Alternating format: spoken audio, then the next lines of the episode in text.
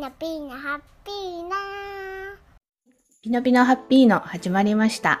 本日のテーマは、厄除け神社参りについてです。はい。はい。僕がうん。大役はい。とされるうん。数え年で数え年で。42の年にうん。今年は当たりまして、はい。人生の中でうん最も大役とされてる年っていうこともあったので、うんうん。まあ、厄除けしようというところで、はい。まあ、去年も前役だったので、うんしていただいたんですけど、うん。今年もやってもらおうということで、うん。行ってきました。はい。まあ、行った場所っていうのが、うん。東京の阿阿佐ヶ谷谷の方にあるうん。新明宮という神社ですね。由緒あるというか。そうね。なんかう、ん伊勢神宮とも深い関わりが、うんまあ、ある神社うんということで、祀られている神様が、うんまあ、伊勢神宮と同じ、うんまあ、天照大神様。うんまあ、国家のうん、最高神最とされているというみたいですね。言われてるらしい。あんま詳しくわかんないですけど。まあ実際ね、あの伊勢神宮からご奉納っていうのかな、今ってうんされたあの鳥居があったりとかそうそうそう。有名だから1月1日はすごく長蛇の列になっていて、うん。まあ、1時間以上本殿の方に行くのにかかるというので、うん。チャレンジをしてみたんですけどちょっと断念して、うん。あの娘もいたので改めて1月1日外して、うん。まあ、厄除けに行ったっていうところですね。うん。ううん。んいつもやってるちょっと小さなところの神社でやるのとはなんか違った、まあね、氏神様というかね、うん。近所の神社ではなくて、ちゃんとしたちょっと大きな目のところにうんやってもらったからね、うんうんしっかりやっぱり、結構いろんな人もね、うん。来てたしね。うんうんうん。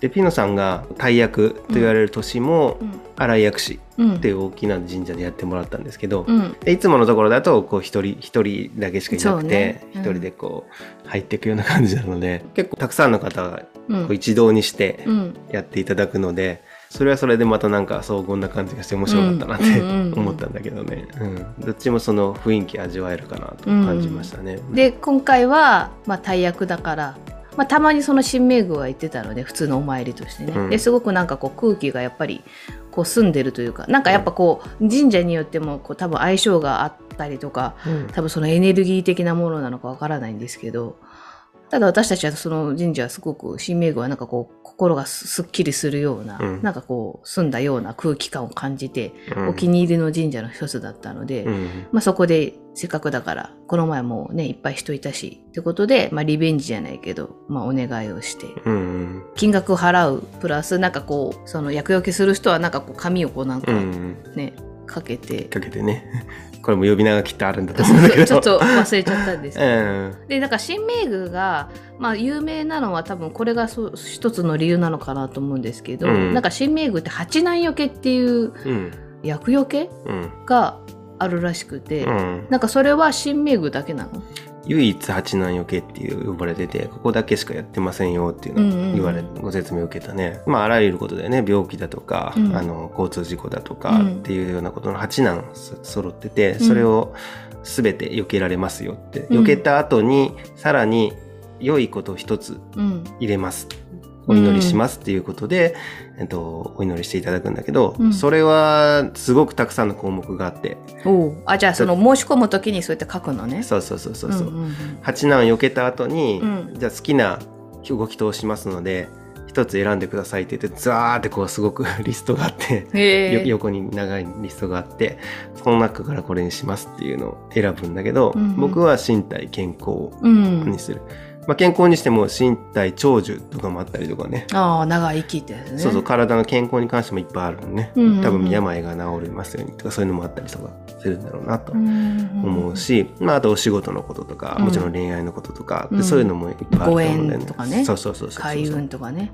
実際、お船さんが厄除けでこう行って、じゃあ神主さんが出てきてでうん。大体皆さんの名前と住所と、うん。で何をこうやるのかみたいなのをこう、う神主さんがこうねあの、うん。独特な言い回しでこう話すときうんうんうんうん。に大体お船さんがその厄除けでとか言ってたけど、うん。他の人は結構厄除け以外の人も結構普通に開運とかね、うん。うん。なんか仕事でとかね。そうそう。なんかそういう感じでみんないろんなバラバラな感じでお祈りなんかねやってて、そうね、厄除けじゃない年も、うんやっぱり心穏やかに過ごしたいというか、そういった方も多いと思うから、その八難、避けたいという方は、翻訳の年じゃなくても入れるっていうのがなるほど。面白いかもしれないですね。なるほど。うんどじゃあ別に役年と関係なく八段余計はできるうんうんということなんだね。そうその厄払いするとあの、うんお賽銭箱のうん。中に見えているうん。本殿の中にこう入っていけるのでそれはすごくいいかなと思うね。なんかおおごそかな雰囲気を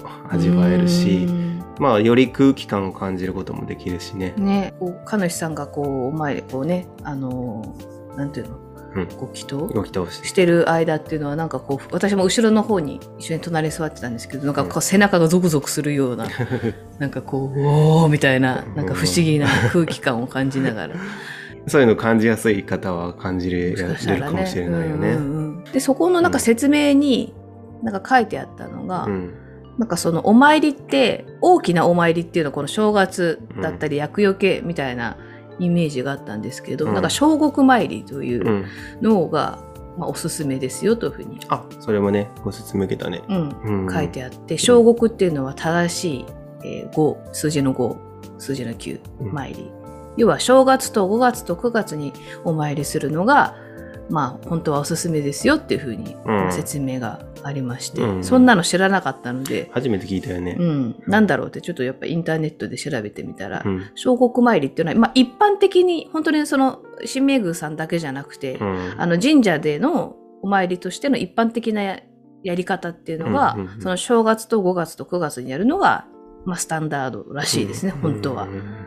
でそれはなんでかっていうと、うん。日本のその稲作農耕民族なので、うん。そのまあ稲作のやる上でのそのなんか流れとして、うん。そのタイミングで皆さんやってたと。工場だとかそうそうそうそう無事故だとかそういうそう、まあ、田植えして、うん。その草木がちゃんと育ちますようにがうん多分、まあ、正月が多分その田植えとかの時期が正月。うん。で5月とかにそれがすくすく育ちますようにみたいなお祈りの祭りがあって、で9月に、まあ、あの豊かに実りましたねみたいな。収穫。収穫のおいお祭り。うん。だからその3回で皆さん神社にお参りするっていうのがうん。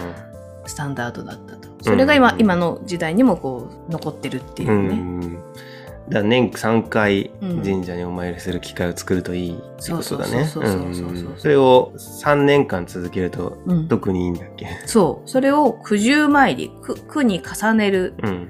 まあ3回を3回だから多分 3×3 で9うん。ってことだよね。うん。で、九十、九、9回重ねるって意味で多分九十参りというう。ん。そうすると本当によりいいとうん。されているそうです。うん。効果が上がるなら。ね やったことないからね。うん。同じとこに行った方がいいんだろうな。多分そうだろうね。そうかもしれまあないね。報告的ががてらね。お参り、うんなんかお願い事をするっていうよりも、うんまあ報告をなんかするといいよとかね。うんうん。よく言うまあコミッね。トメントじゃないけどさ。うんうん。あとお礼を言うとかね。そうそうそうそうんっていうよね。